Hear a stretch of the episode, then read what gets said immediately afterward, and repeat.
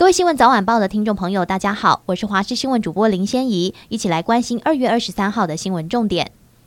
今天水气稍微增加，迎风面的桃园以北及东半部地区整天都有降雨机会，其中基隆北海岸、宜兰地区发布大雨特报，降雨较为持续。新竹以南地区则维持多云到晴。温度方面，北台湾因为云量较多，高温十八到二十二度；其他各地回温较明显，高温可以来到二十四到二十七度。而中南部日夜温差大，早出晚归请适时增添衣物。还要提醒您，明天又要变冷了，强烈大陆冷气团明天南下，中午下半天北台湾开始转冷。周六日，中部以北宜花也偏冷，低温下探十一度，北部东半部有雨，整体感受湿冷。二二八连假的前半段，如果要出游，往中南部走，天气相对稳定很多。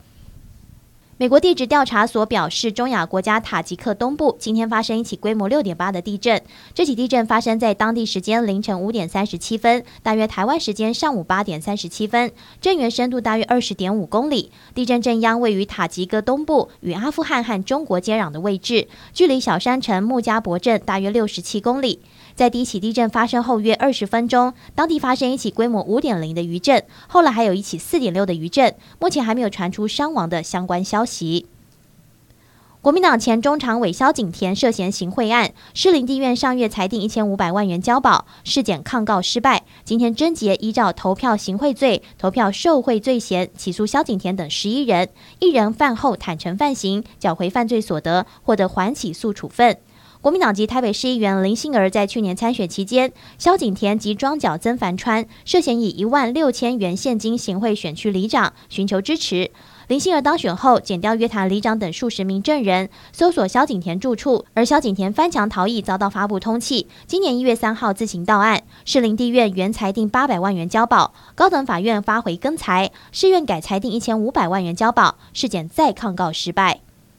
行政院普发现金六千元的特别条例在立法院会三读通过，饭店业者也顺势搭上这波话题，推出优惠。像是台北万豪酒店就和桃园大溪的度假酒店合作，各住一晚共一万二，等于两晚一人六千元。台北万丽酒店和宜兰的度假酒店同样也有各住一晚一万二的优惠。至于高雄义大皇家酒店，则是推出入住两晚六千元的优惠。不过目前优惠都仅限平日，如果假日要前往，消费者也要注意有没有要求另外加价。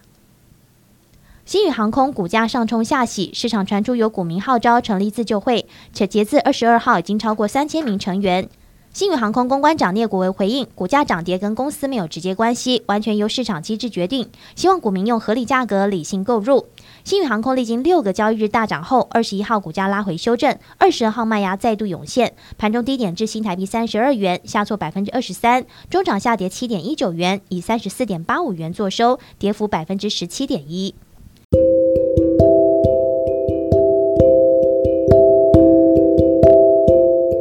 上就是这节新闻，感谢你的收听，我们再会。